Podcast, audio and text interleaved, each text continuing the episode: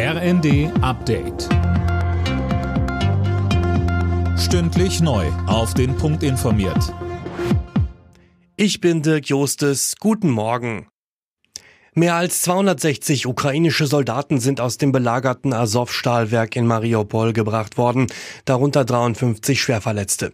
Die Soldaten wurden in ein russisch kontrolliertes Gebiet gebracht. André Glatzel berichtet. Die Soldaten sollen von Russland versorgt und zu einem späteren Zeitpunkt ausgetauscht werden, teilte das ukrainische Verteidigungsministerium mit. Moskau hatte zuvor eine Feuerpause in Mariupol verkündet, damit die ukrainischen Soldaten aus dem belagerten Stahlwerk geholt werden können. Zuletzt hatten sich dort rund 1000 Ukrainer verschanzt. Wie viele sich jetzt noch in dem Gebiet aufhalten, ist unklar.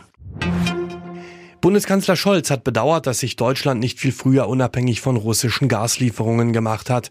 Neben den Gaspipelines hätte es weitere Importmöglichkeiten geben müssen, sagte Scholz bei RTL. Dieser Fehler werde jetzt mit dem Bau von Flüssiggasterminals behoben. Die Türkei steht beim geplanten NATO-Beitritt von Schweden und Finnland auf der Bremse. Präsident Erdogan wirft beiden Ländern weiter vor, Terrorverdächtige zu beherbergen. Sie sollten sich deshalb nicht die Mühe machen, seine Regierung von ihren Beitrittsgesuchen zu überzeugen. Markus Keim von der Stiftung Wissenschaft und Politik vermutet darin den Versuch, einen Vorteil aus der Situation zu ziehen. Er sagte im ZDF. Die Türkei war in den letzten Jahren ein sehr sperriger Partner innerhalb des Bündnisses, unterliegt amerikanischen Rüstungsrestriktionen, bekommt bestimmte Waffensysteme nicht geliefert. Sie sind an dem System F-36, einem Flugzeug interessiert. Und ich könnte mir durchaus vorstellen, dass die USA als Führungsmacht der NATO da entgegenkommend wirken werden.